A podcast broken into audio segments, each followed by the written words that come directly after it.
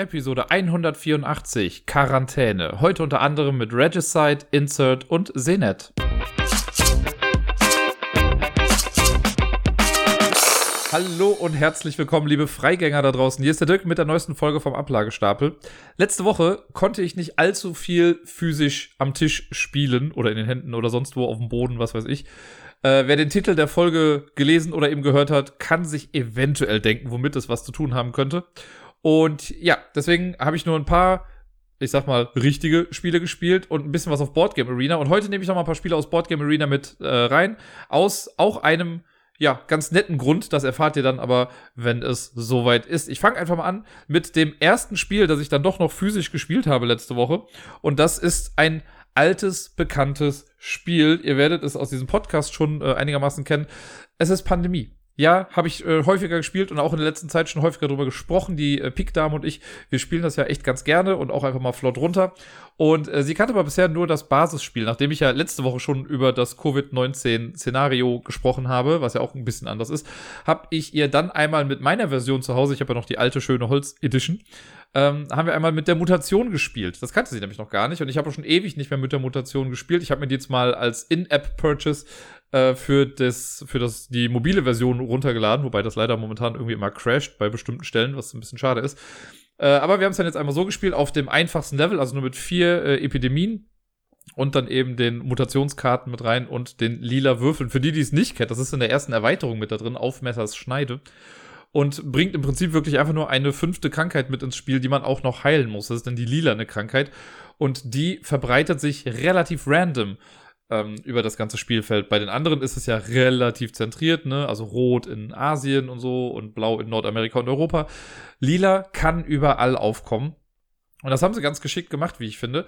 Und zwar werden äh, beim Setup wird gar nicht großartig was anderes gemacht. Es werden nur zwei Mutationskarten, die quasi gleiche Rückseite haben wie der Infektionsablagestapel oder der Infektionsnachziehstapel. Die werden schon mal auf den Ablagestapel gelegt.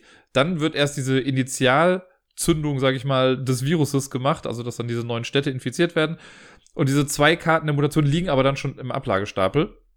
Und in den Spielerkartenstapel werden äh, zunächst erstmal, also man macht so, dass man die ganzen Städtekarten und die Eventkarten, die mischt man, verteilt dann an die Spieler die entsprechende Anzahl, so wie immer. Dann werden die Spiel diese, diese Mutationskarten reingemischt, das sind nochmal drei Stück. Und dann halt werden diese Epidemiestapel gemacht, so dass man halt absolut nicht weiß, wann diese Mutation auftauchen kann. Ansonsten läuft dann erstmal alles ganz normal und äh, im ersten Durchgang, sage ich mal, läuft da noch alles ganz gut. Aber die Mutation kann eben auf zwei Möglichkeiten ins Spiel kommen. Entweder durch die Karten aus dem Spielerkartenstapel, also wenn ich Handkarten nachziehe, kann es halt sein, dass ich eine von diesen drei Karten bekomme. Und da können Mutationen auf verschiedenste Arten und Weisen dann reinkommen. Es gibt eine Karte, die sagt, ähm, wenn die aufgedeckt wird, zieh die unterste Karte vom Infektionsnachziehstapel, also so wie bei einer Epidemie. Und in die Stadt kommen dann drei Würfel rein drei lila Würfel. Oder man zieht drei Karten von unten und in jede Stadt kommt dann jeweils ein Würfel rein. Und dann gibt es noch eine Karte, die sagt, in jede Stadt mit Mutationswürfeln, in der mindestens oder genau zwei Mutationswürfel liegen, kommt dann noch ein dritter hinzu. Also es wird dann relativ verschlimmert, das Ganze. Wenn die Karte als erstes kommt, ist halt gar nicht so schlimm, weil wenn jetzt noch keine Mutationswürfel ausliegen, kann halt auch nicht irgendwie was dazugelegt werden. Das ist eine Möglichkeit. Oder eben, wenn die erste Epidemie kommt, dann ist ja auch so, dass man ja die unterste Karte vom Infektionsstapel zieht. Da kommen dann drei Würfel der entsprechenden Farbe rein und dann wird ja alles, was auf dem Ablagestapel liegt, gemischt und oben wieder draufgelegt. Und ihr erinnert euch, im Setup werden da ja schon zwei Mutationskarten hingelegt. Das heißt, die sind dann auch im Umlauf. Und wenn da eine Karte von aufgedeckt wird, dann zieht man auch wieder die unterste Karte vom Infektionsnachziehstapel und legt in die Stadt jeweils, ich glaube, einen Würfel ist das dann. Also nicht jeweils, in die Stadt kommt dann ein ähm, Mutationswürfel. Und ab da, sobald Mutationswürfel draußen sind, verhält, verhält die sich ein kleines bisschen anders als die anderen solchen. Denn da ist es so, sobald eine Stadt aufgedeckt wird, also angenommen in Essen ist ein lila Würfel und Essen wird gezogen, dann kommt natürlich wie immer ein blauer Würfel in diese Stadt rein, aber eben auch noch ein lila Würfel. Also immer wenn dann eine Stadt aufgedeckt wird, in der ein lila Würfel ist, wird noch ein lila Würfel mit dazugelegt. Und die lila Seuche kann genauso ausbrechen äh, wie die anderen Sachen. Und es sind halt nur zwölf Würfel von da, weil sie halt ein bisschen seltener, sage ich mal, ins Spiel kommt und sich langsamer verbreitet. Dafür aber eben total random. Und da muss man auch drauf aufpassen, dass halt die Würfel davon nicht ausgehen. Und man muss das Gegenmittel dafür finden. Und bisher ist es ja so bei den Gegenmitteln, dass man fünf Karten einer Farbe braucht, aber es gibt ja keine lila Karten.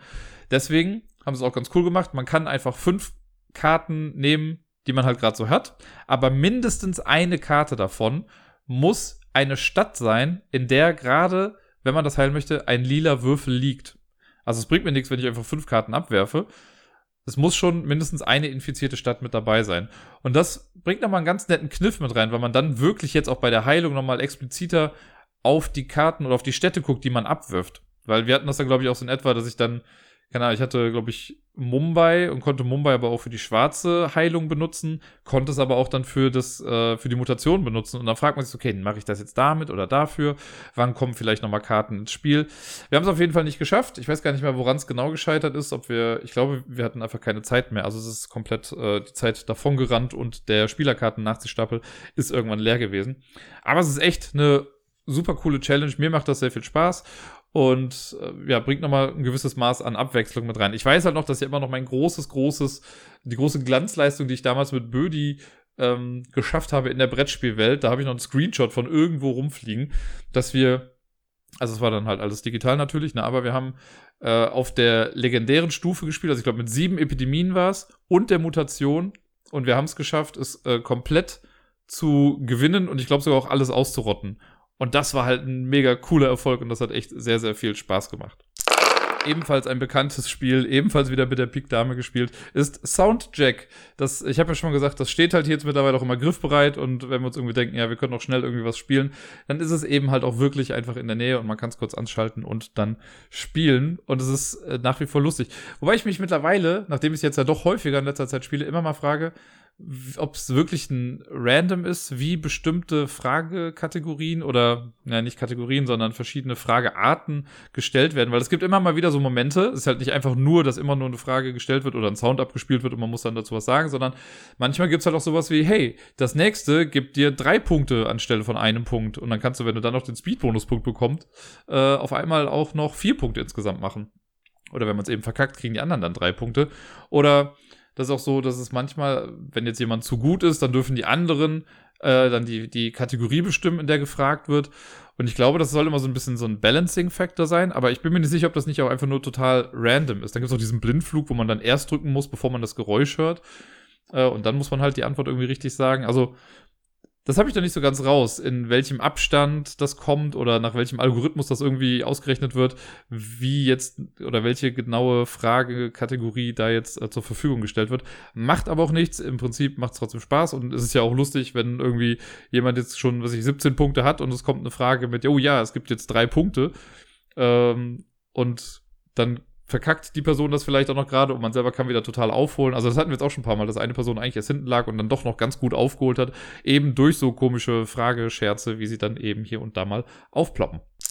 Ich habe mich in den letzten Tagen ein bisschen auch durch YouTube geklickt und mir mal von äh, anderen Content Creator noch irgendwie ein paar Videos angeguckt. Unter anderem auch von Shut Up and Sit Down. Das ist so ein britischer äh, Boardgame-related äh, Kanal. Die äh, Jungs habe ich auch mal live treffen können und mit denen live spielen können. Damals in Birmingham auf der UK Games Expo. Da war ja dieses Mega-Game Vampire the Masquerade. Und äh, da waren die Jungs äh, ja mit dabei. Und das war total cool für mich, weil ich halt mit denen einfach ein bisschen quatschen konnte und die waren einfach mega sympathisch. Und das war, also hat meinen meinen Abend da, der ohnehin schon echt ganz cool war, noch mal besser gemacht und diesen ganzen UK Games Expo Trip äh, einfach auch nochmal sehr, sehr nach oben gehoben. Und ja, die machen äh, auch, wie gesagt, so Review-Videos und die haben jetzt ein Video gemacht mit die fünf besten Kartenspiele des vergangenen Jahres oder so. Und die meisten davon kannte ich schon irgendwie, aber was mich sehr gewundert hatte, auf dem letzten Platz, und die haben es gar nicht gerankt, glaube ich, sondern ähm, oder haben sie es? Keine Ahnung. Die haben auf jeden Fall fünf Plätze zur Verfügung gehabt und das letzte war ein Spiel, das mir gar nichts gesagt hat. Und es ist ein Spiel, was man lustigerweise einfach auch mit einem normalen 52-Karten-Deck spielen kann. Also wer zu Hause ein Poker-Deck hat, kann das quasi einfach nachspielen. Es ist eigentlich für zwei bis vier Personen gedacht. Es gibt aber jetzt auch auf Boardgame Geek schon eine Solo-Variante. Und die habe ich mal ausprobiert, auch wenn ich zugeben muss, dass ich sie falsch gespielt habe. Äh, das habe ich dann beim erneuten Regelstudium rausgefunden. Ähm, aber trotzdem hat es irgendwie Spaß gemacht. Man kann auf Kickstarter gerade ähm, das Spiel auch backen, dann kriegt man halt die Grafiken, die dahinter stecken, auch nochmal irgendwie mit, was ganz nett irgendwie aussieht. Aber man braucht es eben halt auch nicht, was das Geschäftsmodell ein bisschen ins Wankeln bringt und so. Und hätte ich jetzt genug Geld zur Verfügung, hätte ich wahrscheinlich gesagt, so, ey, komm, für die Idee mache ich es jetzt so und die Karten sehen auch ganz cool aus. Aber jetzt habe ich lange um den heißen Brei rumgeredet. Wie heißt das Spiel denn eigentlich? Regicide, also Regizide quasi, so wie Zombicide, nur Regicide. Keine Ahnung warum eigentlich, aber egal. Und äh, die Idee dahinter ist eigentlich, dass wir ein Deck, ein kleines Deck ähm, voller Gegner quasi nach und nach besiegen müssen. Und wenn wir alle Gegner besiegt haben, dann haben wir das Spiel gewonnen. Es ist kooperativ mit äh, limitierter Kommunikation. Das heißt, äh, sollte man mit mehreren Personen spielen, dann darf man sich nicht sagen, was man auf der Hand hat. Das hat man ja häufig bei so Spielen.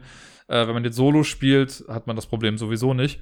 Es gibt eigentlich dann auch so aller Pandemie und sonst was eine, ähm, also die Kartenanzahl, die man auf der Hand haben darf, ist anders, je nachdem, wie viele Mitspielende man hat. Und wenn man Solo spielt, ist es so, dass man acht Karten auf der Hand haben darf, höchstens. Das war auch der Fehler, den ich gemacht habe, weil man, es gibt so einen anderen Effekt im Spiel, dadurch darf man Karten nachziehen. Ja, und ich habe dann halt einfach auch wirklich immer die volle Anzahl an Karten nachgezogen, hatte irgendwie auch mal 15 Karten auf der Hand, was gar nicht geht. Was auch ganz gut ist, weil ich habe mich dann auch irgendwann gefragt, was denn ist, wenn man keine Karten mehr nachziehen kann. Und ich glaube, das Problem hat man nicht, wenn man es richtig spielt. Ich werde es auf jeden Fall nochmal ausprobieren. Und ähm, ja, wenn man das mit einem normalen 52 Karten-Poker-Deck irgendwie macht, dann muss man folgendes tun. Als erstes sucht man die Joker raus. Die sind im Mehrpersonenspiel, kommen die einfach so mal mit rein. Also wenn man nur zu zweit spielt, hat man keinen Joker, spielt man zu dritt, hat man einen, spielt man zu viert, hat man zwei. Wenn man alleine spielt, dann legt man sich beide Joker einfach zur Seite und das sind so, ja, ich nenne mal Lebenslinien oder Reißleinen, die man noch so ziehen kann, um nochmal einen Bonus zu bekommen. Und da ist auch so ein bisschen die Wertung mit dran gebunden. Wenn ich es schaffe, das Spiel solo zu gewinnen, ohne auch nur einen der Joker zu benutzen, dann ist das ein Goldsieg. Muss ich einen Joker benutzen, ist es ein Silbersieg. Benutze ich zwei Joker, ist es ein Bronzesieg. Äh, ich sag mal, wenn ich einen dritten Joker benutzen müsste, dann hätte ich eh verloren. Die werden also zur Seite gelegt. Dann sucht man sich alle Bildkarten raus, also die Buben, Damen und Könige und dann äh, ist es so, dass man erstmal alle Könige mischt und verdeckt hinlegt. Darauf kommen dann die gemischten Damen und darauf dann die gemischten Buben als verdecktes Deck. Und alle anderen Karten werden gemischt und man zieht jetzt im Solospiel so, zieht man dann acht Karten nach. So, und die habe ich dann auf meiner Hand. Man deckt die oberste Karte dieses Decks, ich glaube, das ist das Castle Deck, also das Burgendeck. Da deckt man die oberste Karte auf und das ist der erste Gegner, mit dem ich mich beschäftigen muss. Und die Bildkarten haben je nach ähm, Rang quasi eine unterschiedliche Anzahl an Lebenspunkten und Hitpoints oder Action Points oder Attack Points irgendwo. Bei den Buben ist es so, die haben 20 Lebenspunkte, meine ich. Vielleicht vertue ich mich da auch gerade. Oder 15 Lebenspunkte und 10 Angriffspunkte oder so. Ich krieg's gerade gar nicht mehr genau zusammen. Aber die haben auf jeden Fall eine gewisse Anzahl an Lebenspunkten und Angriffspunkten. So, und wenn ich jetzt am Zug bin, also ich fange mal an, dann spiele ich eine Karte aus. Und ähm, dann ist es so, dass die, der Wert der Karte, weil ich habe ja dann höchst, also Ass bis 10 habe ich auf der Hand, alles andere ist ja dann draußen. Der Wert der Karte, den ich spiele, das ziehe ich der Karte, die da gerade liegt, an Lebenspunkten ab. Ne? Also wenn da jetzt, wenn ich eine 8 spiele, hat der quasi 8 Lebenspunkte weniger. Yay, muss ich nicht mehr so viel machen. Danach werden eventuelle Special Effects irgendwie angewandt, denn jede Kartenfarbe, also Herz, Karo, Kreuz und Pik, äh, haben nochmal einen besonderen Effekt auf den Gegner dann. Das wird dann angewandt. Und dann, wenn das alles durchgemacht ist, wenn man quasi den Schaden berechnet hat, dann schlägt die Karte aber auch nochmal zurück. Also die Person, gegen die ich dann gerade kämpfe, die haut mich dann auch halt in der Höhe des Angriffswerts. Also wenn jetzt der Bube, ich weiß es ja nicht mehr, ich glaube 10 oder 15, ich glaube 10 waren es, äh, 10 Angriff hat, dann schlägt er mich für 10. So, dann geht es wieder von vorne los. Das macht man so lange, bis eine Karte besiegt ist und alle Karten, die man gespielt hat, kommen quasi auf den Ablagestapel, auch die besiegte Karte. Dann wird die nächste Karte aufgedeckt. Also im Prinzip muss man zwölf kleine Bossfights, sage ich mal, machen, um das Spiel zu gewinnen. Jetzt ist es so, die, der Schaden, den man bekommt, also wenn mich eine Karte angreift, äh, sind das quasi Karten, die ich ablegen muss aus meiner Hand. Das heißt, wenn jetzt so ein Bube angreift mit einer 10, und ich habe ja nur acht Karten auf der Hand, ist das relativ scheiße, weil wenn ich keine Karten auf der Hand habe, habe ich halt verloren. Das heißt, man muss schon mit seinen Karten, mit den Special Effects, muss man irgendwie gucken, dass man sich da retten kann. Und dafür kommen diese ganzen Effekte halt ins Spiel. Das ist zum Beispiel so, wenn ich ein, hoffentlich kriege ich das zusammen, wenn ich ein Kreuz, eine Karte mit Kreuz spiele, dann ist der Angriff darauf direkt verdoppelt. Also wenn ich eine Kreuz 10 spiele, zählt das als 20 Punkte Schaden mega gut. Ist die stärkste Karte, würde ich fast mal so sagen. Äh, zumindest aus dem Standarddeck. Dann gibt es das Pik. Das Pik senkt den Angriff der gegnerischen Karte. Ne? Also das würde halt sehr helfen, wenn ich jetzt eine Karte spiele und, ähm, oder beziehungsweise wenn mein, mein Gegner jetzt halt 10 Angriff hat und ich habe ja nur 8 Karten, dann kann ich jetzt mal die Pik 5 spielen, dann hat er halt nur noch 5 Angriff. Tut immer noch weh, aber bei weitem nicht so sehr wie halt 10. Dann gibt es das Karo. Karo lässt mich Karten nachziehen. Das heißt, ich kann, wenn ich jetzt eine Karo 8 spiele, darf ich bis zu 8 Karten nachziehen. Im Multiplayer-Spiel wäre es so, dass Reihe um jeder dann eine Karte zieht, bis man die Gesamtkartenanzahl dann irgendwie nachgezogen hat. Ähm, und keiner darf eben über das Handkartenlimit kommen. Und die Herzkarte heilt das Nachzieh, also den Nachziehstapel. Denn ich habe gesagt, so alle Karten, die man ausspielt und auch die Gegnerkarten, die man besiegt hat, die kommen auf den Ablagestapel. Wenn ich jetzt eine Herz 4 spiele, dann mache ich zum einen 4 Schaden. Aber alle Karten, die auf dem Ablagestapel sind, werden dann gemischt und vier Karten davon, also halt entsprechend des Werts, den ich dann gerade gespielt habe, kommen unter das Nachziehdeck. Das heißt, Karten, die ich abgelegt habe, können wieder in Umlauf kommen. Und dann ist eben das Besondere, dass auch besiegte Gegnerkarten auch reinkommen. Und die zählen halt so viel wie ihr Angriffswert. Also alle Buben sind dann irgendwie halt eine 10 wert und alle Damen eine 15 und alle Könige eine 20 oder so. Was halt mega gut ist. Das heißt, man kann seine alten Gegner benutzen, um die neuen Gegner ein bisschen kaputt zu haben. Mega spannend, mega cool. Jetzt kommt aber noch hinzu, dass jede Bildkarte immun ist gegen die Kartenfarbe, die sie selber hat. Also der Kreuzbube, den, äh, den äh, interessiert das quasi nicht, wenn ich Kreuzkarten spiele, weil dann wird der Angriff nicht verdoppelt. Oder der Pikbube oder der Pikkönig, dessen Angriff kann ich erstmal so nicht senken. Das ist ein bisschen tricky. Jetzt kann man eigentlich im Multiplayer-Spiel, kann man dann so eine Joker-Karte mal benutzen, um den, um die äh, Immunität quasi kaputt zu machen. Also dann könnte ich halt einen Joker legen und sagen, okay, dich hau ich jetzt trotzdem für das Doppelte. Und äh, ja, da muss man einfach mal krass gucken, wie das irgendwie funktioniert. Man kann auch Kombos spielen. Kombos heißt, äh, man kann mehrere Karten auf einmal spielen, wenn sie den Wert von 10 nicht überschreiten und alle Karten, die man ausspielt, den gleichen Wert haben. Also ich kann zwei Zweier, zwei Dreier, zwei Vierer oder zwei Fünfer spielen. Ich kann drei Zweier oder drei Dreier spielen oder vier Zweier. Und da ist das Besondere, dass bei einer Combo dann alle Kartenfarben gelten, die man ausgespielt hat. Also wenn ich jetzt eine Pik 5 und eine Kreuz 5 spiele, dann mache ich den doppelten Schaden, was in dem Fall dann, also dann zählt auch der, Gesamt, der, der Gesamtwert, also wenn dann 10, wird aber verdoppelt, also sind es schon mal 20 Schaden. Und ich mache 10 Schaden äh, oder 10 Angriff nehme ich halt weg von der Karte. Oder halt auch, wenn man drei hat. Die Asse gibt es auch nochmal, das ist auch nochmal eine Sonderregel. Asse zählen als Animal Companions, also tierische Begleitungen. Und äh, die kann man entweder alleine spielen, aber die machen halt nur einen Schaden. Oder man kann sie zusammen mit irgendeiner anderen Karte spielen und dann zählen sie halt plus eins auf den Kampfeswert, den man dann gerade irgendwie hat. Aber die, die Kartenfarbe zählt halt eben auch mit dazu. Also ich kann jetzt auch meine, mein Herz Ass zusammen mit einer Karo 10 spielen. Dann würde ich elf Schaden machen, würde elf Karten nachziehen können und würde elf Karten heilen. Und mit all diesen Regeln versucht man eben, alle Karten zu besiegen, die da so sind. Also eigentlich relativ simpel. Und ich weiß noch, dass ich irgendwie mal also so eine ähnliche Idee hatte ich auf jeden Fall mal, weil ich mir irgendwann mal dachte, was kann man denn alles mit so einem 52-Karten-Deck machen? Und ja, irgendwie liegt es ja nahe, dass man vielleicht auch sagt, dass die Bildkarten eben Gegner sind, die man besiegen muss. Ich glaube, ich habe es jetzt nicht so gemacht, dass man durch alle muss, sondern man sucht sich eine aus, dass die repräsentiert einen selbst dann und da muss man gegen die anderen kämpfen. War alles ein bisschen komplexer, aber ich finde, Regicide hat eigentlich echt schlanke Regeln. Wie gesagt, jeder, der ein 52-Karten-Deck zu Hause hat, kann das Spiel einfach spielen.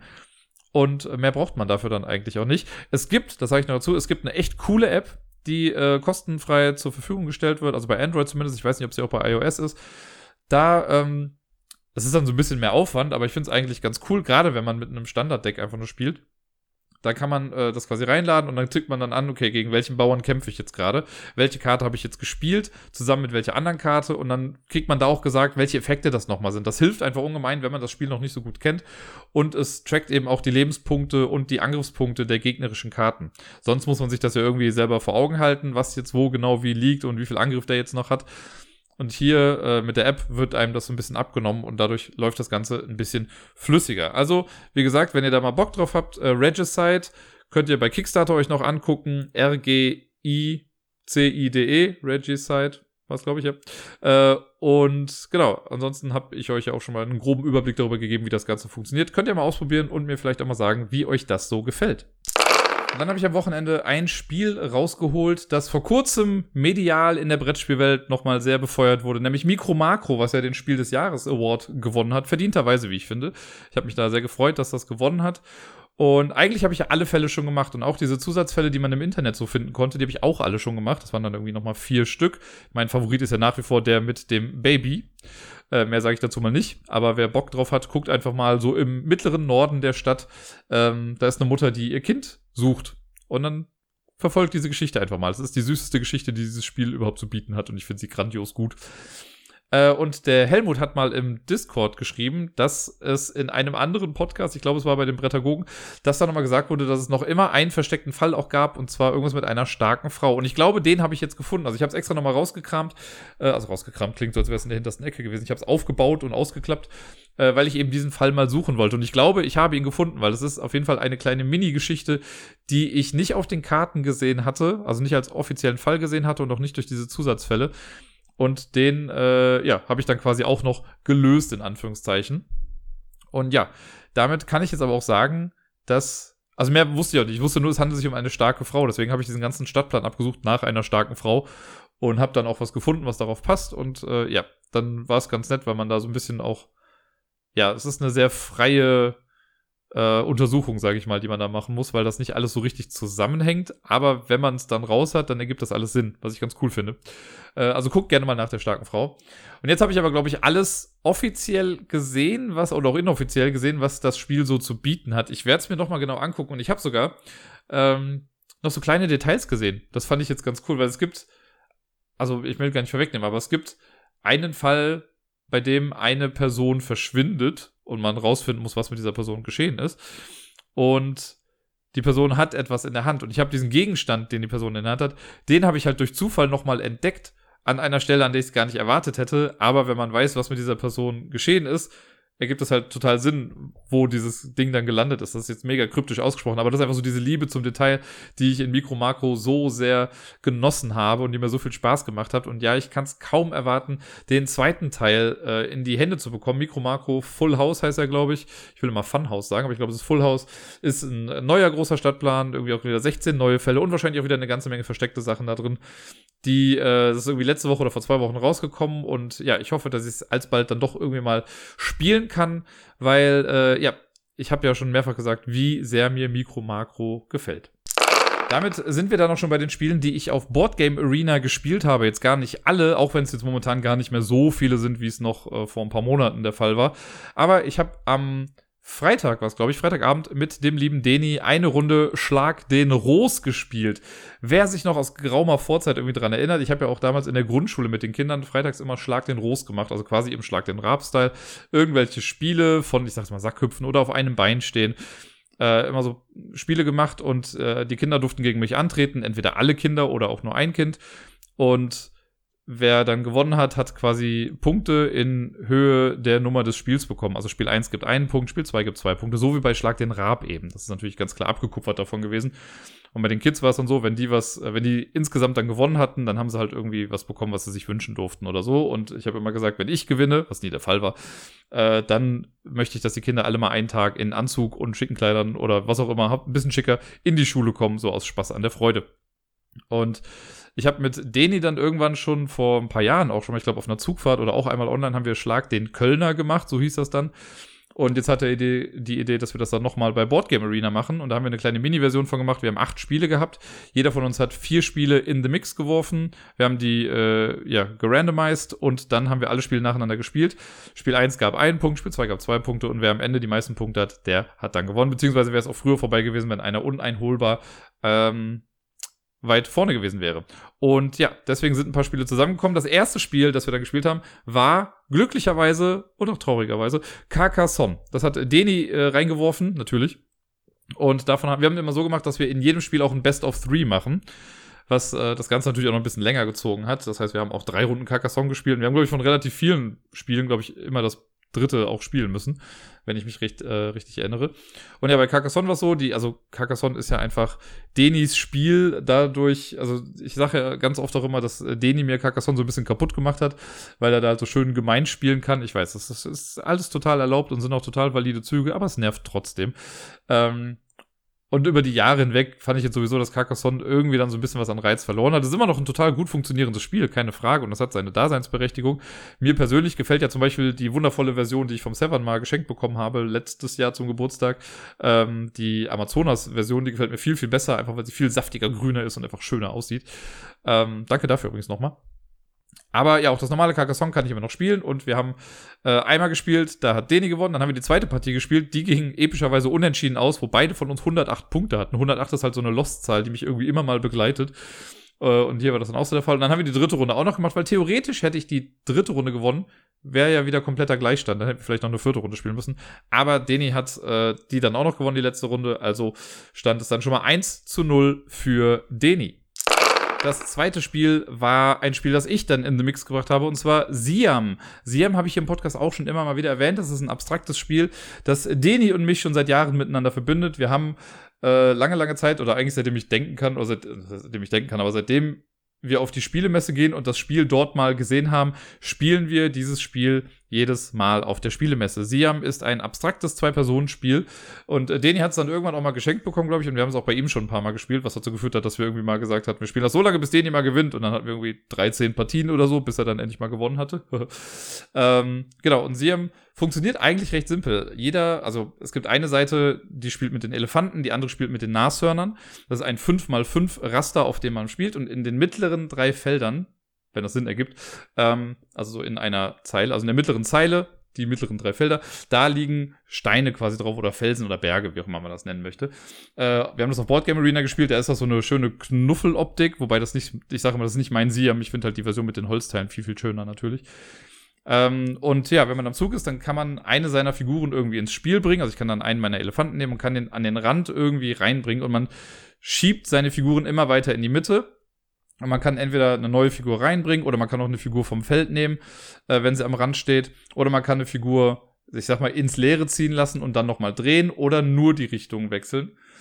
Ähm, oder eben Sachen schubsen. Und man möchte es schaffen, dass man selber dafür verantwortlich ist, dass ein Berg vom Feld gerutscht wird.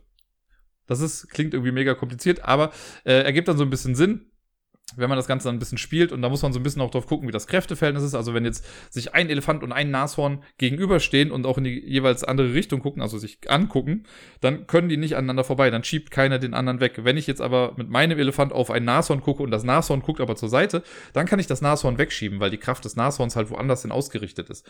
Genauso bei den Bergen. Man muss die Berge angucken, um sie zu schieben. Äh, und ein Nashorn oder ein Elefant reicht halt, um einen Berg zu schieben aber nicht um zwei Berge zu schieben. Und wenn jetzt dahinter noch ein Nashorn steht, dann brauche ich, kann ich aber halt noch einen zweiten Elefant hinter meinen ersten Elefanten schieben, um den Berg und das Nashorn wegzuschieben. Und so muss man dann immer gucken, wie man was halt legt. Ist so ein bisschen, wer Abalone kennt, geht so ein bisschen auch so in die Richtung. Da muss man ja auch gucken, dass genug Murmeln hinter oder vor den anderen steht, die man wegschubsen möchte. So ähnlich ist das ja auch. Nur, dass man hier noch so ein bisschen halt auch gucken muss, okay, ich kann ja auch die Richtung drehen, also das muss man auch noch mit einberechnen. Und das Spannende ist halt auch, also wenn mein Elefant direkt vor einem Berg steht und der Berg ist nur noch ein Feld weit weg von dem äh, Abgrund des Brettes und äh, ich sag jetzt mal, Deni spielt mit seinen Nashörnern und schubst meinen Elefant so, dass er den Berg runterschubst, dann gewinne ich, weil es quasi der den Berg zuletzt berührt, der gewinnt dann eben auch. Und das muss man auch noch mit einbedenken bei der ganzen Sache und muss immer genau gucken, wie dreht man die Sachen. Also Siam ist für mich eins der schönsten, elegantesten Zwei-Personen-Spiele aller Zeiten. Es kann ein richtiger Brainburner sein und es gibt oft Momente, also wir hatten irgendwie ein Spiel, wo ich schon dachte, jo, das habe ich voll in der Tasche. Und dann ich weiß gar nicht, ob ich dann einen Fehler gemacht habe oder Deni halt einfach den Geistesblitz schlechthin hatte, aber Deni hat dann auf einmal halt doch noch gewonnen. Und dafür finde ich das ganz cool, dass man selbst in ausweglosen Situationen doch noch irgendwie die Chance hat, sich rauszukämpfen. Das Spiel habe ich dann gewinnen können insgesamt. Ich glaube, wir haben dann ja auch wieder dreimal spielen müssen. Das erste Mal habe ich gewonnen, dann hat Deni gewonnen, dann habe ich wieder gewonnen. Damit gab es dann einen insgesamten Zwischenstand von 2 zu 1 für mich. Das dritte Spiel war dann wieder ein Spiel, das von Deni reingebracht wurde. Und das war das einzige Spiel in diesen acht Spielen, die wir hatten, das ich noch gar nicht kannte. Das heißt Insert. Und äh, ja, das kann man auf Boardgame Arena halt spielen. Und Insert ist, ich habe es irgendwie versucht zu beschreiben, ist eine Mischung aus Quarto und Othello oder Reversi, nur andersrum. Falls das irgendwie Sinn ergibt. Man hat, also es geht eigentlich um fünf Gewinn. Wer zuerst fünf Kreise seiner Farbe äh, in einer Reihe hat, gewinnt. Also Reihe, Spalte oder in einer Diagonalen. Äh, es spielt Weiß gegen Rot. Und das Board ist auch ein 5x5 Raster, glaube ich, oder 6x6 irgendwie so. Und äh, jedes einzelne Feld hat aber eine Linie auf sich drauf. Das wird am Anfang, glaube ich, auch gerandomized. Also ich glaube nicht, dass das immer das gleiche ist. Ich meine, das war immer unterschiedlich. Ähm, und da ist entweder eine horizontale Linie drauf, eine vertikale Linie oder eine diagonale Linie, die entweder von oben links nach unten rechts oder von unten links nach oben rechts geht. Ihr versteht schon, was ich meine. Also alle Möglichkeiten abgedeckt. Und die erste Person, die anfängt, nimmt sich dann eine ihrer äh, Ringe und setzt die auf irgendein Feld drauf. Kann man sich dann frei aussuchen.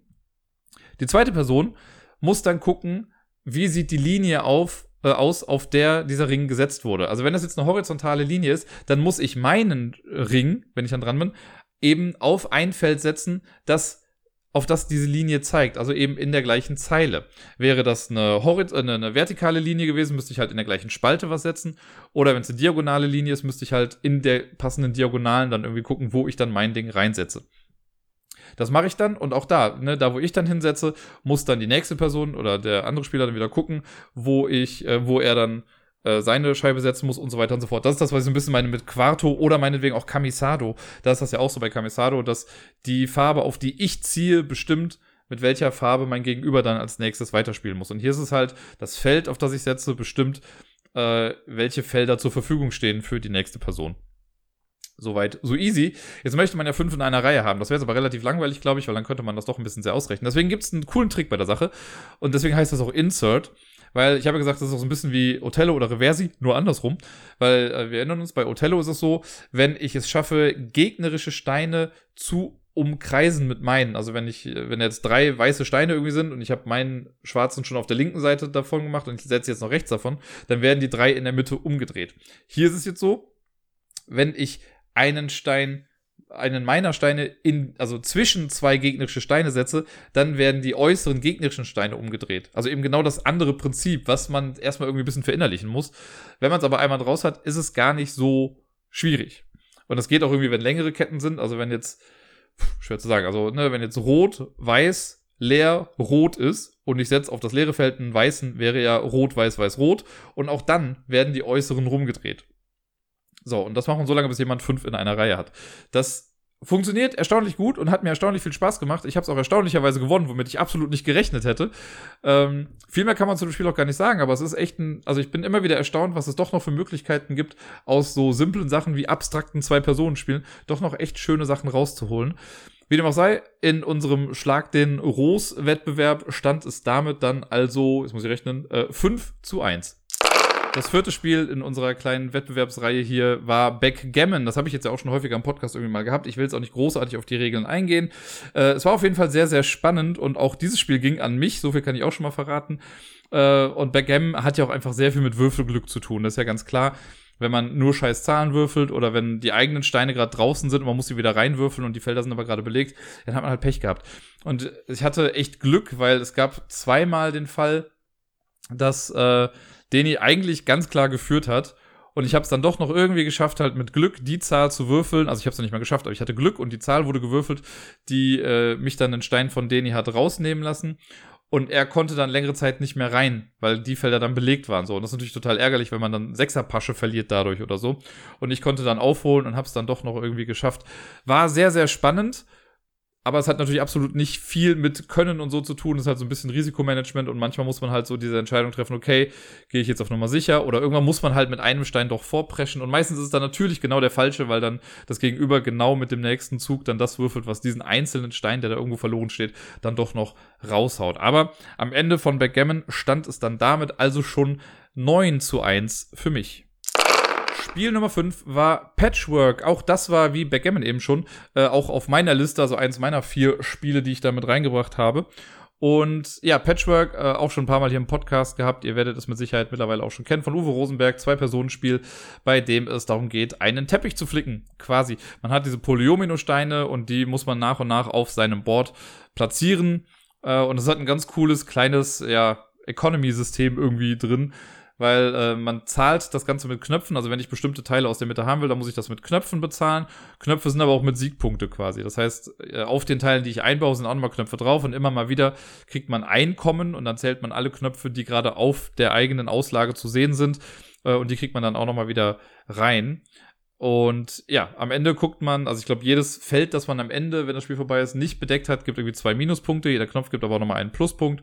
Und dann guckt man einfach, wer die meisten Punkte dann hat. Sehr, sehr runtergebrochen jetzt das Ganze. Ne, ich werde jetzt nicht komplett auf alles eingehen, was da so ist.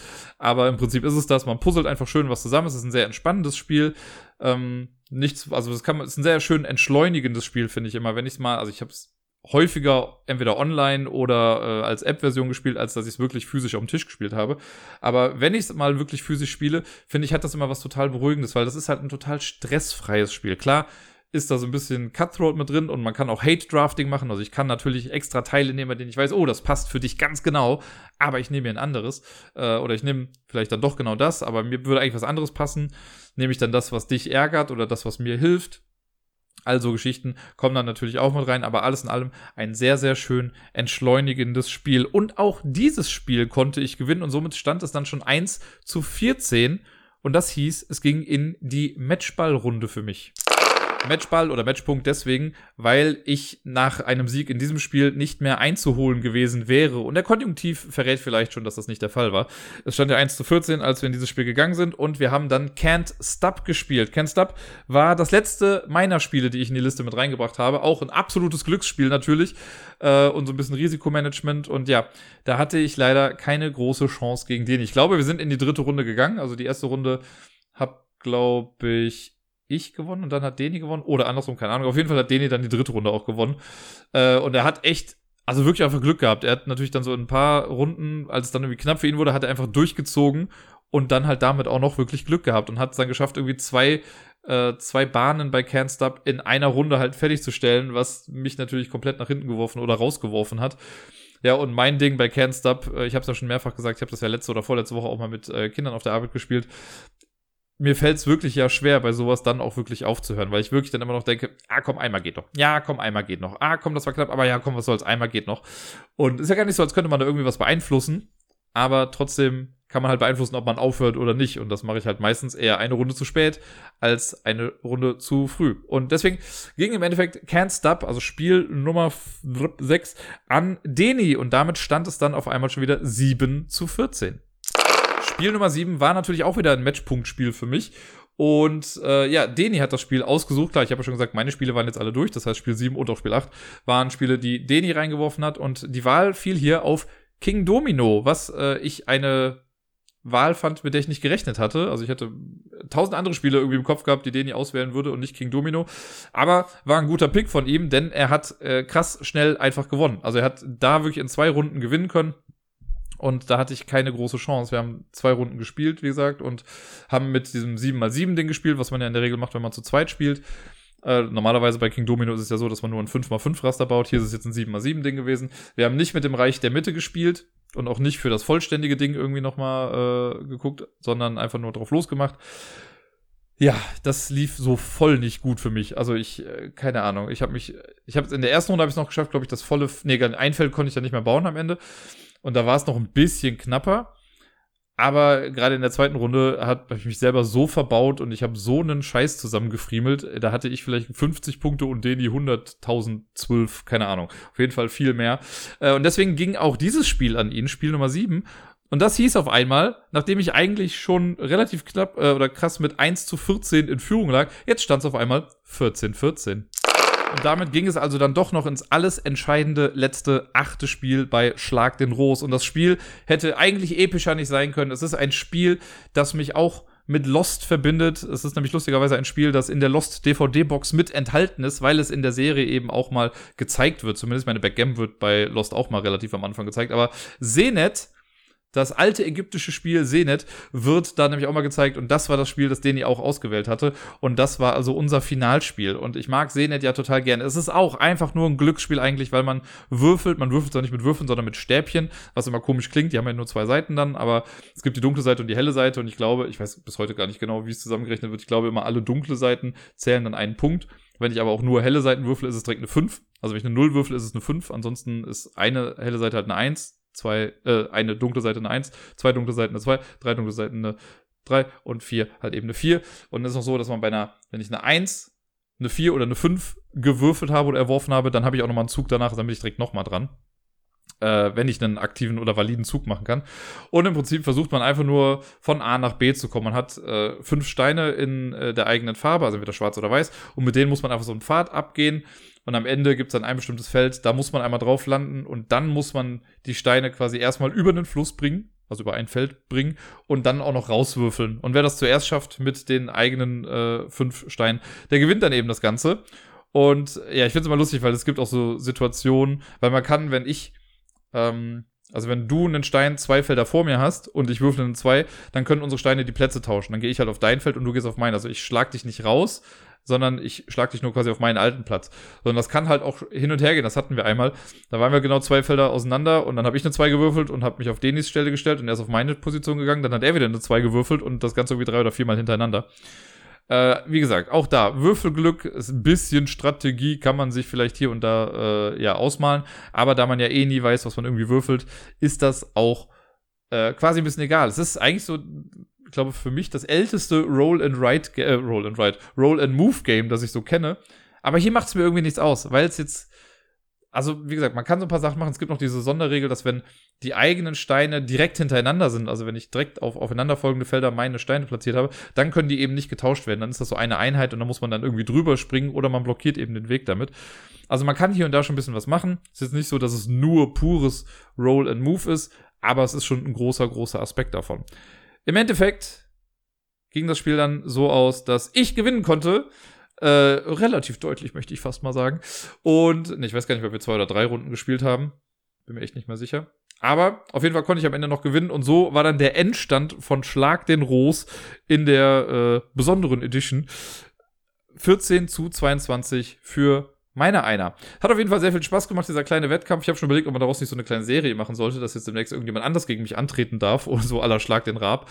Äh, nur mit dem einzigen Unterschied, dass es halt absolut voll nichts zu gewinnen gibt, sollte mich jemand besiegen, außer dass mir jemand diese Schmach jederzeit gerne vorwerfen darf. Und Rubbelkatz sind wir in der Top 10 Liste des heutigen Tages. Und ich habe mir äh, ja auch ganz im Geiste des Episodentitels Quarantäne, habe ich mich mal gefragt, was sind denn so die besten Spiele, die besser sind, wenn man sie alleine spielt. Und ich habe natürlich Solo-Spiele rausgenommen, also sowas wie Arkham Noir oder Black Sonata. Natürlich sind die besser, wenn man sie alleine spielt, weil man kann sie nur alleine spielen.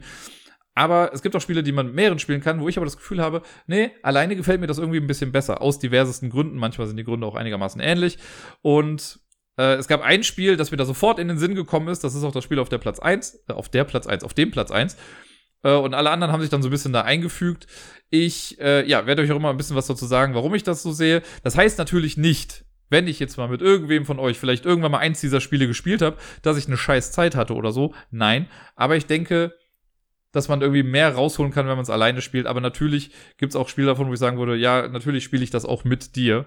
Aber so insgesamt ist, glaube ich, die Experience einfach ein bisschen wholesomer, wenn man sie äh, alleine genießt. Naja, auf Platz Nummer 10, ich glaube, wenn wir erstmal anfangen, wird das alles auch ein bisschen klarer. Also, auf Platz Nummer 10 habe ich Raxon gepackt. R-A-X-X-O-N. Quasi das Vorgängerspiel oder das Prequel zu Dead of Winter, Winter der Toten.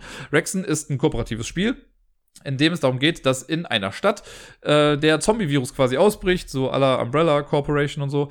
Und äh, wir müssen das Ganze ein bisschen eindämmen. Das ist auch also relativ naher Bezug zu dem, was so stellenweise auf der Welt passiert ist im letzten Jahr.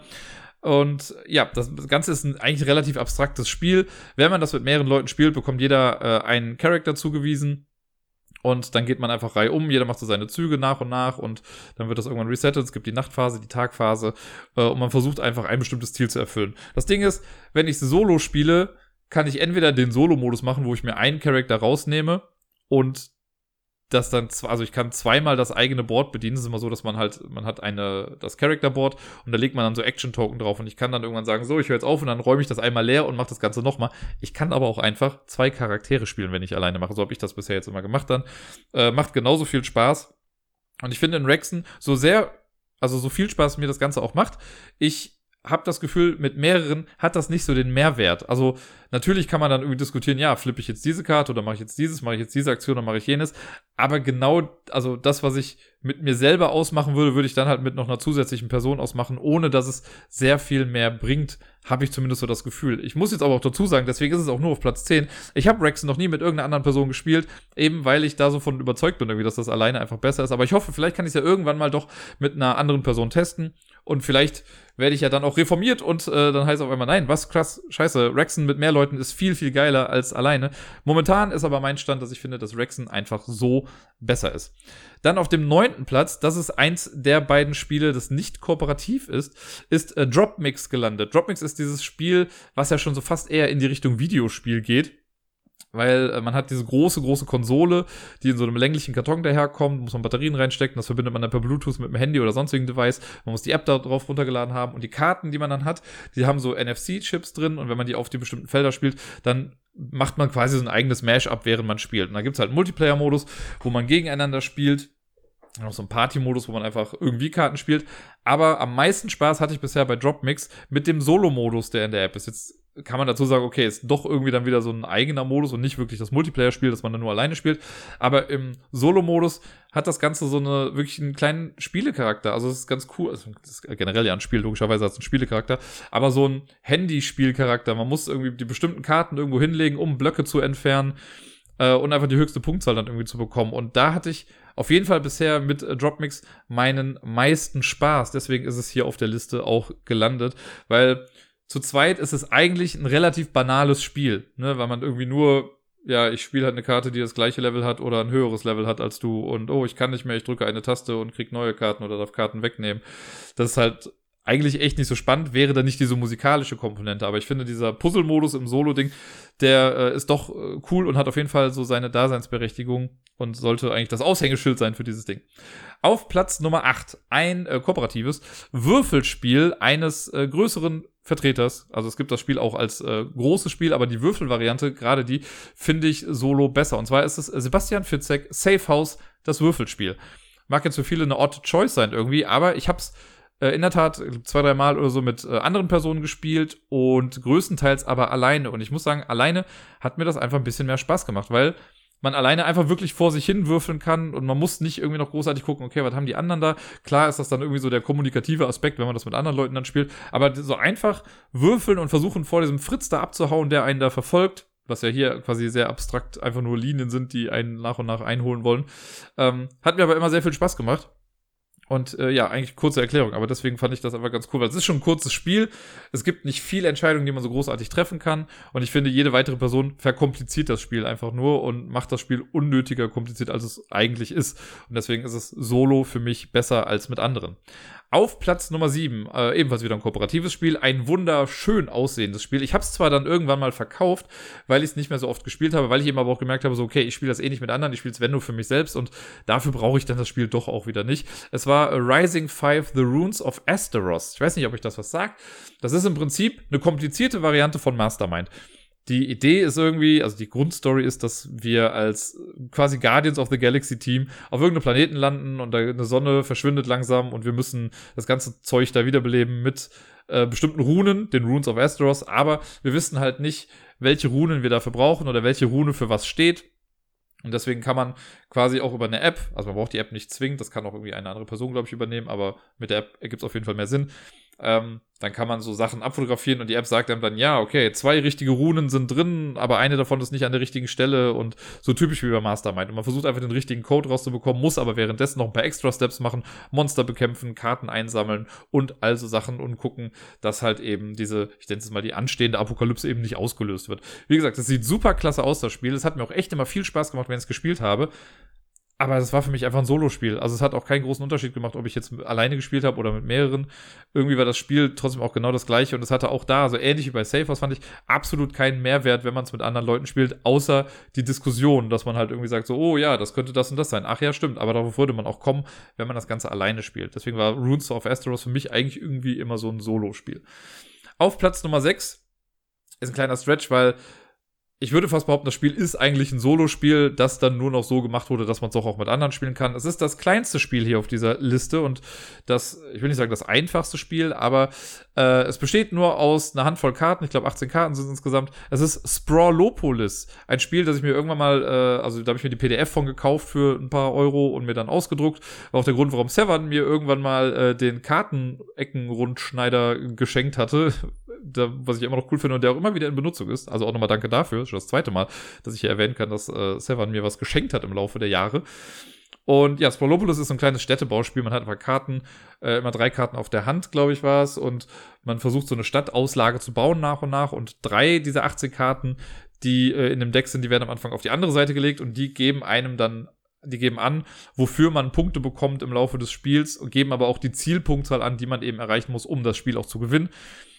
Und ja, man kann es mit anderen Leuten spielen, aber es ist einfach genau das gleiche Spiel. Also ob ich jetzt alleine drei Karten auf der Hand habe und sage, oh, wenn ich dran bin, dann spiele ich diese Karte. Oder ich habe halt Karten auf der Hand und ich spiele eine und dann gucken wir uns deine Karten an und dann spielst du eine davon. Macht jetzt nicht so den großen Unterschied in dem Spiel. Und ich finde so als Solospiel, ähnlich wie auch bei dem Safehouse-Würfelspiel, ich kann es halt alleine schön schnell runterspielen. Es ist immer noch super knifflig äh, und es ist schön, wenn es dann irgendwie funktioniert. Also ein schönes kleines Puzzlespiel aber für mich ist das absolut kein Multiplayer-Spiel. Für mich ist es de facto einfach ein Solo-Spiel. Und deswegen ist es hier auf der Liste. Auf Platz Nummer 5. Ein kooperatives Spiel. Wer hätte es gedacht? Äh, ich würde fast sagen, jetzt von den ganzen Spielen, die ich hier habe, das größte Spiel. Ja, nein, gar nicht wahr. Das größte Spiel, das auf einem Brett gespielt wird, sagen wir mal so.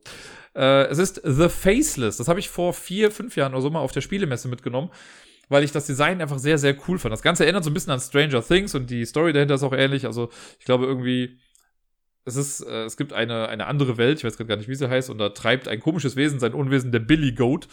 Äh, und eine Gruppe von Kindern traut sich in diese andere Welt rein und versucht Erinnerungen zu sammeln, die nämlich gestohlen wurden. Und dieser Billy Goat hat quasi so einen dicken Beutel dem Rücken, wo die ganzen Kugeln drin sind, wo die Erinnerungen äh, gespeichert sind. Und das Besondere an dem Spiel ist, dass das halt mit ähm, Magneten und einem Kompass funktioniert. Also die Spielfigur, die sich bewegt, so die Kindergruppe an sich wird repräsentiert durch einen Kompass. Und man bewegt sich immer, äh, wenn ein Zug quasi vorbei ist, dann bewegt man sich in Richtung der Kompassnadel dann weiter. Und am Rand des Spielfelds gibt es drei Figuren, das sind dann The Faceless, die man, in denen Magnete sind und die kann man halt ein bisschen manipulieren durch die Karten, die man spielt. Und dadurch verändert sich halt eben auch die Ausrichtung des Kompasses. Äh, es gibt aber auch den Billy Goat in der Mitte des Feldes, der eben auch ein Magnet drin hat. Und auch der ändert die Ausrichtung des Kompasses. Und durch geschickte Manipulation dieser Figuren am Rand und in der Mitte versucht man den Kompass halt so zu drehen, dass er auf die Felder geht, äh, auf die man möchte. Weil man darf nicht in Hindernisse reinlaufen, muss ich quasi vorstellen, dass es komplett dunkel ist und man versucht halt diese Kinder da durchzuleiten. Man darf nicht in diesen Billy Goat reingehen und so weiter. Und ähm, ja, die Karten, die man spielt, die werden dann irgendwie abgelegt und dann bewegt sich dadurch der, also beziehungsweise, nee, die Karten, die ich auf der Hand habe, sind auch die Karten, die der Böse quasi auch nutzen kann, um sich fortzubewegen oder um das Feld irgendwie zu manipulieren. Ähm, ist ein super spannendes Spielkonzept. Ich spiele es leider gar nicht so häufig, aber jedes Mal, wenn ich spiele, denke ich mir so, Mann, das ist einfach ein verdammt cooles Game Design und ein richtig cooles Gimmick, weil wie viele Spiele kennt man schon, die so krass, sage ich mal, mit Magneten und einem Kompass halt umgeht. Also in welchem Spiel spielt man sonst einen Kompass? Es ist ein kooperatives Spiel und ja, wenn ich jetzt am Zug bin, kannst du danach deinen Zug machen und so, aber irgendwie passiert da trotzdem das Gleiche, außer wieder, dass wir halt mehrere Handkarten haben, die irgendwie zur Auswahl stehen. Ich hab's ein oder zweimal, glaube ich, mit einer anderen Person gespielt. Äh, alles in allem habe ich aber mehr Spaß daran gehabt, bisher zumindest, ähm, als ich solo gespielt habe. Es kann natürlich auch immer sein, dass die Person, mit der ich das gespielt habe, auch ein bisschen mit dafür verantwortlich ist. Das würde ich in dem Fall sogar fast noch ein bisschen mit unterschreiben. Aber ähm, ja, das heißt auch nicht, das ist so Einzelspiel, wo ich mir denke, wenn jetzt jemand fragen würde, so, ey, Dirk, was ist denn das für ein Spiel, was du da oben hast? Das sieht voll cool aus, würde ich direkt rausholen und sagen, yo, lass uns das spielen. Mega coole Sache, super cooles Gimmick, einfach um das Leuten zu zeigen. Aber ich glaube, also auch häufiger habe ich es bisher solo gespielt, dann geht es auch einfach ein bisschen schneller und es macht sehr, sehr viel Spaß, wenn man es alleine spielen kann. Auf Platz Nummer vier ein Spiel, das man sowohl im Multiplayer spielen kann als auch alleine. Es ist äh, ein kooperatives Spiel, wer hätte es gedacht. Äh, es ist ein sehr, sehr wie soll ich sagen, dicht erzähltes Spiel, könnte man sagen. Es ist Arkham Horror, das Living Card Game.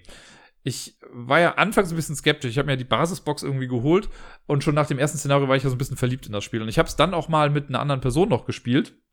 Zwei, dreimal oder so. Aber irgendwie ist da der Funke für mich nicht so übergesprungen wie beim Solospiel. Ich liebe das total, so eine Kampagne dann irgendwie zu starten und mein eigenes Deck irgendwie aufzubessern und äh, Entscheidungen zu treffen, weil ich finde, ja, man kann es mit einer anderen Person spielen, man diskutiert dann auch über das, was passiert. Und das Scaling ist auch ganz gut. Also die Sachen, die man im Spiel erreichen muss oder so, die sind auf die Spielerzahlen oder Spielerinnenzahlen äh, angepasst. Also wenn ich jetzt alleine spiele, muss ich vielleicht in dem Ort nur zwei Erfolge schaffen. Und wenn wir zu zweit spielen, dann muss man halt vier Erfolge schaffen. Das ist schon ganz gut gemacht. Aber auch da finde ich wieder, es hat auch immer was mit Downtime zu tun. Ich finde bei Arkham Horror, auch wenn man mit ein bisschen, also ein bisschen miteinander diskutieren kann, ähm, ja, bringt mir das mehr oder für mich einfach selber mehr, wenn ich einfach meine eigenen Züge mache und die Story selber so für mich dann irgendwie durchspiele. Ja. Und Arkham Horror, ich habe es ja nach wie vor nicht geschafft. Ich habe ja, glaube ich, letztes Jahr nochmal den Versuch gestartet, die Kampagne so zu spielen. Und ich habe es auch nach wie vor noch ready quasi in der Box. Mir fehlen immer noch die letzten zwei Szenarien, glaube ich, die ich immer noch nicht durchgespielt habe. Irgendwann muss ich mich wirklich mal hinsetzen und das wirklich bis zum Schluss machen. Vielleicht muss mich irgendjemand mal dazu zwingen, das zu machen oder ich wollte schon sagen, dass ich streamen könnte, aber da ich zurzeit ja nicht mehr so viel streame, wird das auch eher schwierig. Aber vielleicht ist das mal so eine Sache, die ich in Angriff nehmen kann. Wenn Miepel wieder hier schläft äh, und ich abends irgendwas spielen will, dann wäre das eigentlich eine ganz coole Sache, um das mal zu machen. Und ich kann es ja sogar theoretisch auch liegen lassen, weil in meinem Tisch kann ich ja die Platten drüber machen und dann steht's nicht mehr im Weg. Platz Nummer 4 auf jeden Fall Arkham Horror The Living Card Game. Und damit kommen wir auf die aufs Treppchen und ich habe ein bisschen gefuscht, denn auf Platz Nummer 3 sind zwei Spiele. Ich finde aber auch beide Spiele repräsentieren so ein bisschen die gleiche Art von Spiel. Sie schlagen voll in die gleiche Kerbe, auch wenn sie im System grundverschieden sind, möchte ich sagen.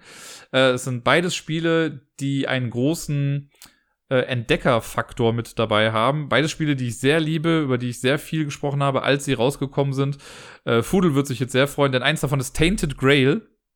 Tainted Grail habe ich ja zu Beginn des, also Ende letzten Jahres und dann zu Beginn dieses Jahres habe ich das ja weggespielt wie sonst was. Nach, ne, ich habe ja gesagt, ich hatte anfangs meine Startschwierigkeiten und auf einmal wurde es eine Ode an dieses Spiel und eine Liebeserklärung an Tainted Grail und ich, was habe ich dieses Spiel geliebt und jetzt, wo ich gerade schon wieder anfange, drüber, mehr drüber nachzudenken und äh, so ein bisschen darüber zu sprechen, denke ich mir so, fuck, ich habe ja noch zwei ganze Kampagnen, die ich davon spielen kann. Vielleicht sollte ich das jetzt einfach mal in Angriff nehmen.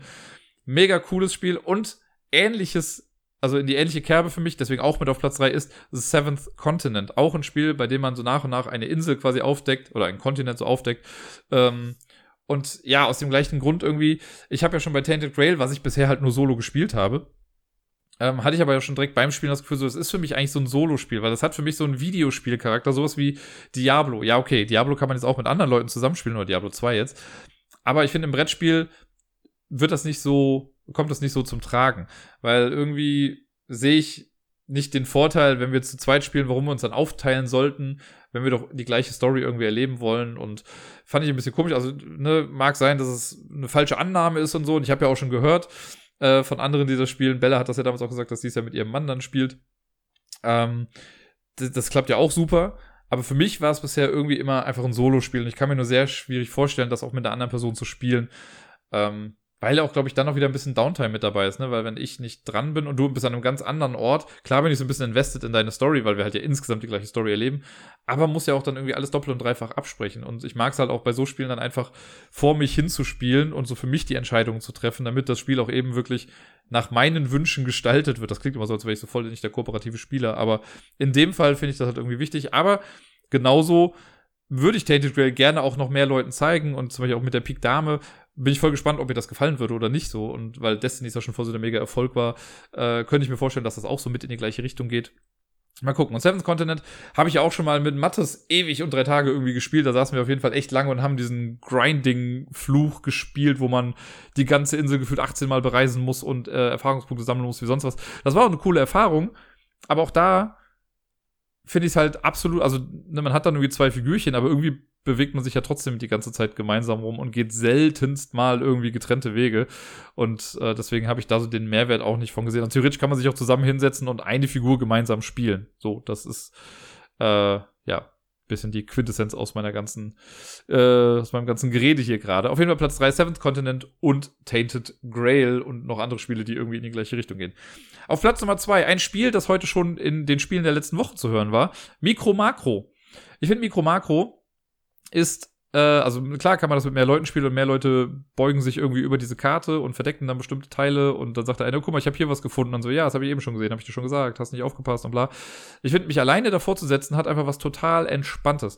Höchstens zu zweit würde ich fast noch sagen, aber alles darüber hinaus wäre mir schon wieder viel zu stressig, zumal man ja auch irgendwie darauf achten muss, dass alle richtig rum auf das Ding gucken, was übrigens für mich auch schon eine neue Top 10 Idee äh, irgendwie geboren hat, nämlich die Top 10 Spiele, die man besser nebeneinander spielt, als sich dabei gegenüber zu sitzen. Drei würden mir schon direkt einfallen, auf jeden Fall. Mikro Marco wäre eins davon. Aber ich finde, also ich hatte ja, das gesamte Spiel habe ich ja quasi alleine gespielt. Ich habe den Plan immer wieder aufgebaut äh, oder ausgeklappt und habe mich dann darüber gebeugt und habe das alles dann mal irgendwie probiert. Mega entspannt, sehr, sehr cool. Es hat mir voll viel Spaß gemacht. Und so richtig den Mehrwert mit mehr Leuten habe ich dabei dann irgendwie nicht gesehen. Ich mag es total im Gegensatz dazu, aber das Spiel auszubreiten und das Leuten zu zeigen. Und sagen, ja, hier, guck mal, das ist jetzt ein Fall, um das so Leuten nahezubringen, damit die da irgendwie Spaß dran haben. Und die meisten haben auch nicht nur einen Fall gemacht. Also wenn ich irgendwie gezeigt habe, hier, guck mal, so funktioniert das und darauf musst du achten, haben die direkt gesagt, okay, ich möchte noch einen machen. So, und das ist schon ein großer, also auf jeden Fall ein Renner und alle, die das so gespielt haben, fanden das auch irgendwie cool. Und ich ja ganz besonders. Aber für mich selber ist es eigentlich ja, ein Solospiel und es macht mir da mehr Spaß, wenn ich da für mich so ein bisschen rumwuseln kann und die Details für mich auch nochmal so entdecken kann. Weil ich gerne auch mal so ein bisschen abschweife, ne? Wenn ich irgendwie gerade bei einem Fall dran bin und ich sehe was, was ich dann aber ganz cool finde, dann gucke ich da vielleicht auch nochmal gerade so hinterher. Und ne, wenn man dann jemand anders hat, so, dann kriegt man vielleicht direkt so ein schlechtes Gewissen und hat dann vielleicht noch so einen anderen Druck hinter. Keine Ahnung, Mutmaßung, aber ja. Und auf Platz Nummer eins ein nicht kooperatives Spiel. Ein Spiel, das ich einmal mit einer anderen Person gespielt habe und seitdem, also nicht nur seitdem, sondern davor und danach, aber immer nur solo, ist Leaving Earth. Leaving Earth ist für mich das beste Weltraumsimulationsspiel, das es so gibt, kann ich glaube ich sagen. Ähm, wo es wirklich darum geht, die Raumfahrt so in Fahrt zu bringen, mit Technologien entwickeln und es ist ein überaus komplexes Spiel, wie ich finde, und man muss wirklich für das Spiel nochmal Mathematik lernen, weil man halt, man muss ähm, die, die, den Treibstoff, sage ich mal, berechnen oder die Schubkraft von Raketen muss man berechnen mit dem Payload, also mit den Sachen, die an Bord sind und muss Flugbahnen berechnen, wann fliege ich wie los, um zu einem gewissen Mond irgendwie zu kommen, der nur in gewissen Jahren irgendwie zu erreichen ist. Super komplex und das ist schon, wenn man es alleine spielt, also man kann das, ich habe die, die eine Erweiterung habe ich noch mit dabei, die quasi die äußeren Planeten auch mit reinbringt, also die großen Planeten. Wenn man nur das Basisspiel hat, ist das auch schon relativ komplex. Aber mit dem großen Ding, da kannst du halt echt krass große Sachen machen und Solo macht das einfach sehr, sehr viel Spaß, sich dahin zu setzen und zu gucken, wie die eigene kleine Weltraumorganisation es irgendwie schafft, diese ganzen Missionen und Manöver zu fliegen. Und ich habe es einmal mit Deni gespielt. Äh, und ich glaube, Deni mochte das Spiel an sich jetzt nicht so super gerne es ist aber auch unfassbar, also ich habe für mich festgestellt, es ist unfassbar schwierig, jemandem das Spiel dann zu erklären, selbst wenn man selbst irgendwie mal verstanden hat, weil da so viele kleine Zahnräder stellenweise ineinander greifen und auch so viele, ja, verschiedene Mechaniken irgendwie mit involviert sind, äh, die für mich jetzt, also selbst ich müsste jetzt noch mal ein bisschen nachgucken, aber wenn ich jetzt spielen würde, wäre ich relativ schnell wieder drin und wüsste dann sehr, okay, das bedeutet dies und jenes und ja, und dann muss ich jetzt das aufdecken und dann passiert das irgendwie. Alles so Sachen, die irgendwie selbstverständlich sind, aber für andere Personen dann schwer zu greifen. Also man muss wirklich Bock auf diesen Simulationscharakter haben, weil das ist es im Prinzip. Ähm, dann kann es halt ein bisschen dauern und ja, jeder weitere oder jede weitere Person am Tisch ja, verdoppelt quasi die Spielzeit. Also klar, das ist halt eigentlich so, dass immer Missionen aufgedeckt sind, die eine gewisse Anzahl von Siegpunkten bringen. Und sobald es jemand schafft, mehr als die Hälfte der ausliegenden Siegpunkte zu haben, hat die Person gewonnen. Ne, also angenommen, man kann, es sind irgendwie fünf Karten draußen und die fünf Karten haben zusammen 15 Siegpunkte und ich schaff's dann noch eine Mission zu machen und habe damit dann acht Siegpunkte insgesamt, so dann kannst du mich nicht mehr einholen, dann ist das Spiel vorbei, ich habe gewonnen.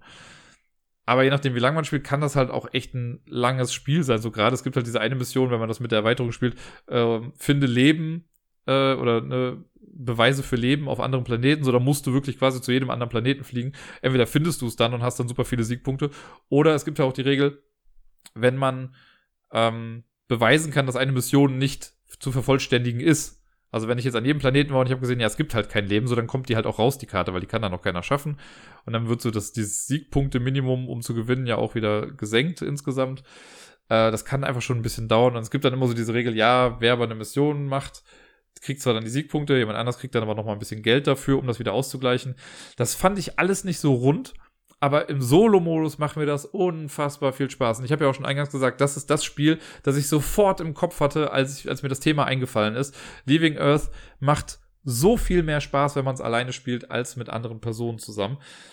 Vielleicht, ne, wenn jetzt jemand da draußen ist und irgendwie sagt, so, boah, das ist aber voll mein Lieblingsspiel und äh, ich spiele das auch gerne Multiplayer, so, ja, ich würde es bestimmt auch nochmal Multiplayer spielen. Aber auch da wie bei den anderen Sachen so ein schönes, entspannendes Spiel, so super unaufgeregt, aber cool und mit viel Realismus untergraben, nicht untergraben, aber äh, untermalt. Ja, Leaving Earth ist ein wunderbares Spiel. Ich habe übrigens irgendwann vor einiger Zeit hat der Max, glaube ich, war es, ähm, der hat dann irgendwie danach mal gegoogelt, nachdem ich auch schon mal davon erzählt hatte. Hat gesehen, dass jemand bei Boardgame Geek äh, so eine Solo-Playmat dafür entworfen hat. Und ich glaube, die muss ich mir irgendwann mal besorgen, weil so das Setup würde das auf jeden Fall viel, viel einfacher machen. Und äh, vielleicht kommt man da irgendwie an die Druckdaten oder so ran. Das war auf jeden Fall die Top 10 Liste der Spiele, die besser sind, wenn ich sie zumindest alleine spiele.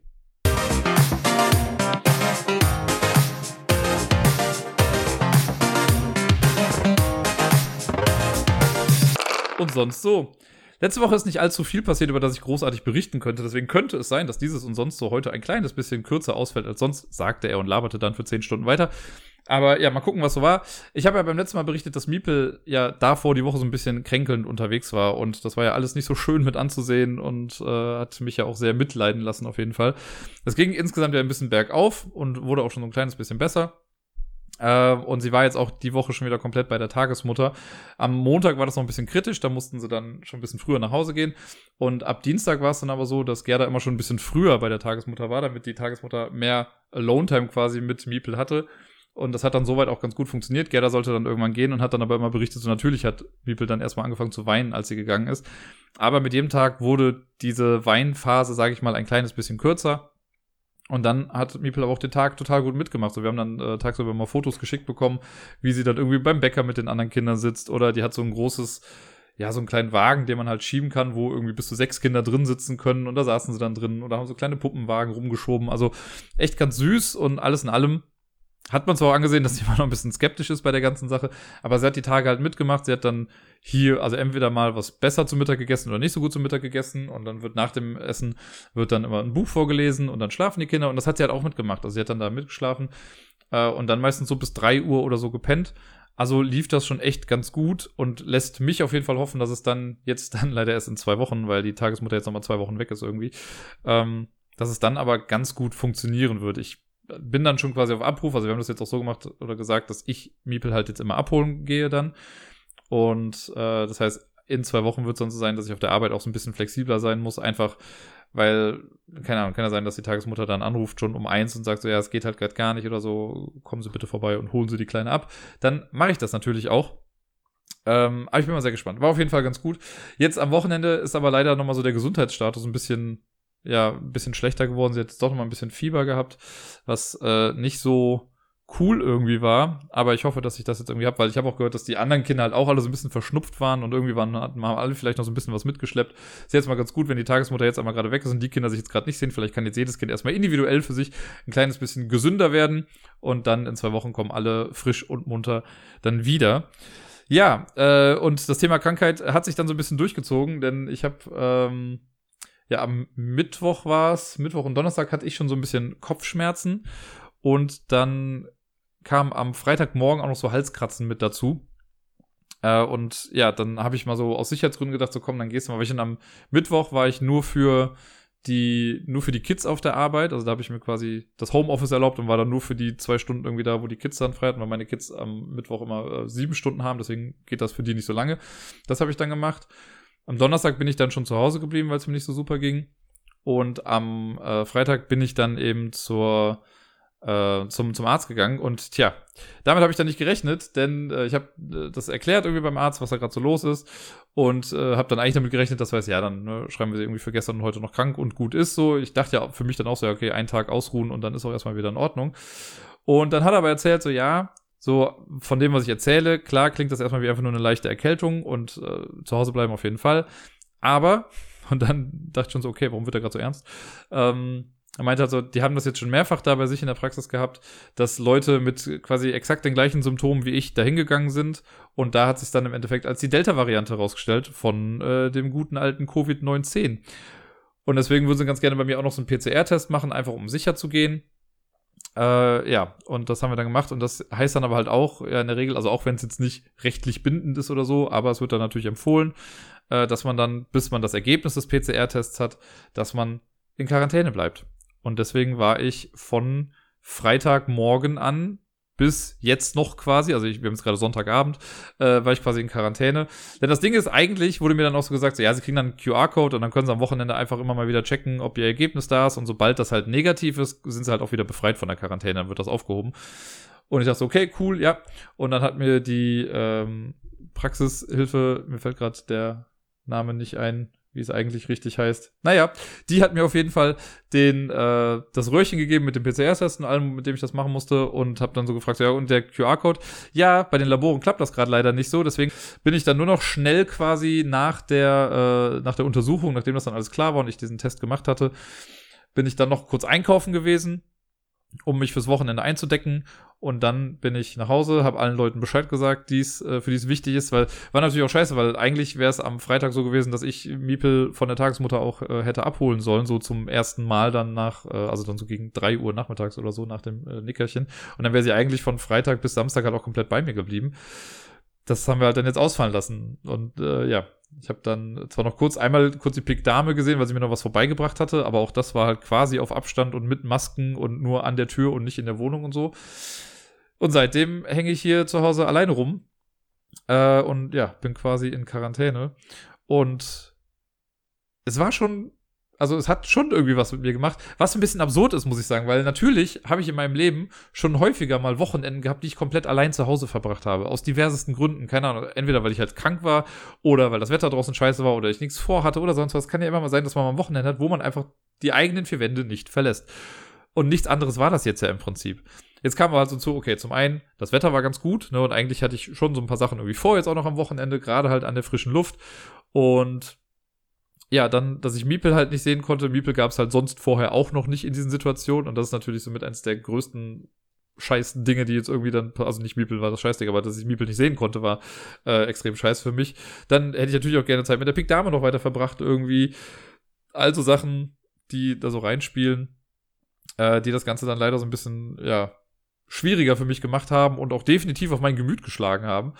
Äh, jetzt kann ich ja von Glück reden, im besten Fall, dass es nur für das Wochenende jetzt war und ich morgen früh gesagt bekomme, okay, Go-Time. Ich bin jetzt noch offiziell eigentlich bis Dienstag trotzdem noch krank geschrieben, darf aber auch, wenn es mir besser gehen sollte, dürfte ich auch wieder früher irgendwie das Haus verlassen. Ich werde mir sehr wahrscheinlich morgen noch nehmen, weil ich immer noch, also ich merke, ich habe immer noch so ein bisschen, ja, so Schnupfen, Erkältung, sonst irgendwas und ich würde mir dann den einen Tag jetzt einfach noch gönnen, also auch wenn das Negativergebnis dann irgendwie vorliegt.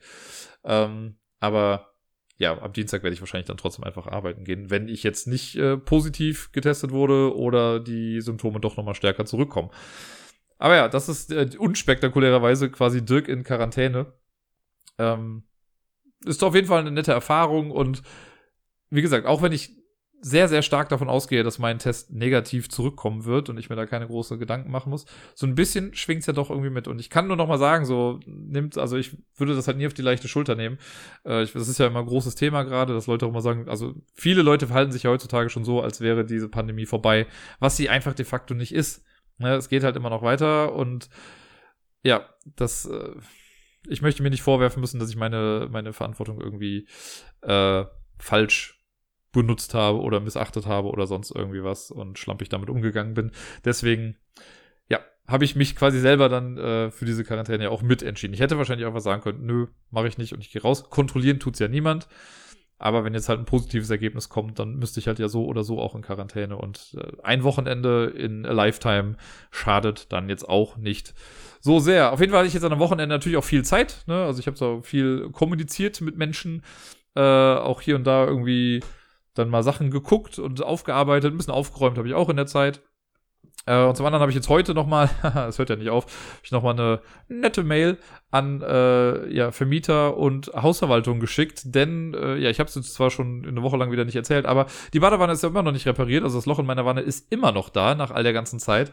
Und mir ist dann heute im Zuge dessen auch nochmal aufgefallen, dass ich halt seitdem die Trockengeräte weg sind, auch immer noch nicht meine Stromkostenrückzahlung bekommen habe, weil es hieß von Anfang an so, ja, hier werden, ich hatte ja sieben Trockengeräte hier stehen, die ja recht, recht viel Strom gefressen haben, die auch meinen Stromabschlag bei meinem Stromanbieter halt nach oben getrieben haben. Ähm, und da hieß es dann ja, dass dieser, das, was halt an Mehrkosten entsteht, dass ich das zurücküberwiesen bekomme. Ist bis heute noch nicht passiert. So, und ich weiß nicht, um wie viel Geld es sich da handelt. Ich kann das wirklich nicht einschätzen, ob das jetzt 100 Euro sind oder ob es 500 Euro sind. Äh, aber auf jeden Fall hätte ich das Geld halt ganz gerne.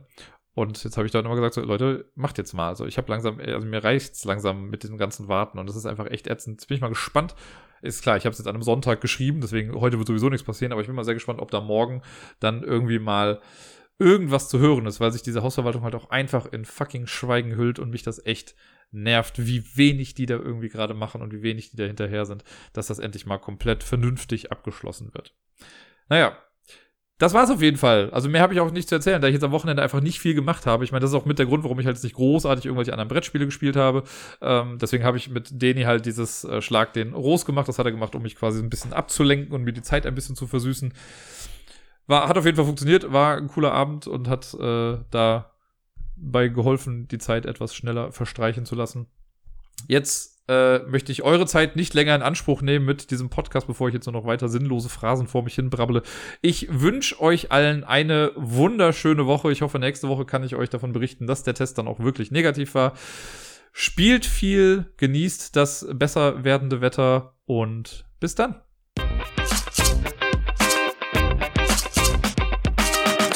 Okay, eventuell habe ich ein kleines bisschen gelogen. Ich habe die Wohnung noch einmal am Samstag verlassen, aber nicht das Haus. Ich bin einmal runter zu den Briefkästen gegangen und wir haben einmal bei uns an den Briefkästen haben wir so eine Ablagefläche drauf, wo Leute immer mal wieder Sachen drauflegen, die sie ja jetzt nicht unbedingt wegschmeißen wollen, aber halt auch nicht mehr haben wollen. Und dann legt man das da hin und dann können das Leute mitnehmen. Und siehe da, genau in dem Moment, als ich da unten dann war, um an meinen Briefkasten zu gehen, war äh, ein Brettspiel da oben drauf. Es war Take It Easy in der XXL-Variante, was ich äh, ja sehr bezeichnend für die ganze Situation fand.